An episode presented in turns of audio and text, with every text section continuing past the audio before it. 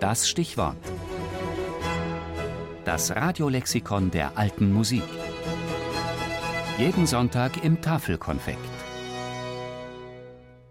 Kapellmeister, der. Leiter der Kapelle eines geistlichen oder weltlichen Fürsten oder einer Kirche.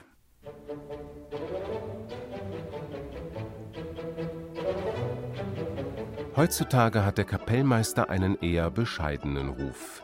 Er gilt als der biedere Musikarbeiter im Schatten des Generalmusikdirektors oder Chefdirigenten.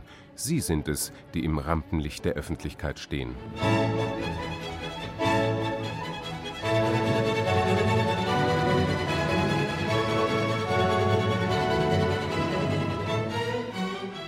Dies war nicht immer so galt doch einmal der Kapellmeister als angesehenster Musiker eines Hofes oder einer Kirche, gar einer Stadt oder eines Landes. Woher aber stammt sein Titel?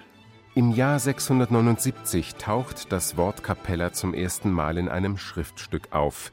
In der Capella verehrten die Merowinger die Kappa, den Mantel des heiligen Martin, als Reliquie. Bald ging der Name auf das Kollegium der Hofgeistlichen über, die die Reliquie verwahrten – daher die Doppelbedeutung des Wortes für einen Kirchenraum und eine Institution.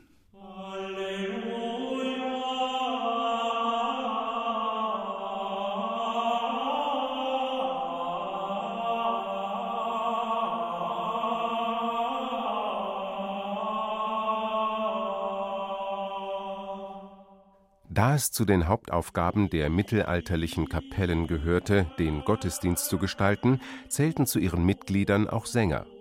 Bis ins 16. Jahrhundert hinein aber lag die Leitung der Kapelle meistens in den Händen eines Geistlichen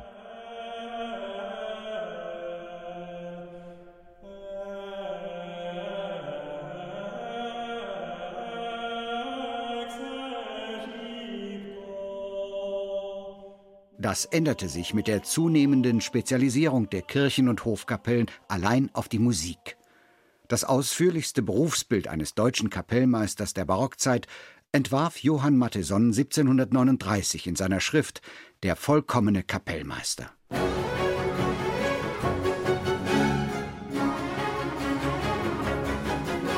Bezeichnenderweise handelt es sich dabei um eine reine Kompositionslehre, die Leitung der Aufführung nimmt lediglich ein Kapitel in Anspruch.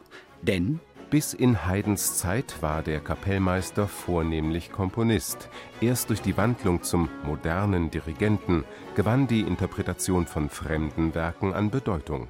Fortan musste der Kapellmeister dem Pulsstar moderner Prägung das Feld überlassen und rückte ins zweite Glied.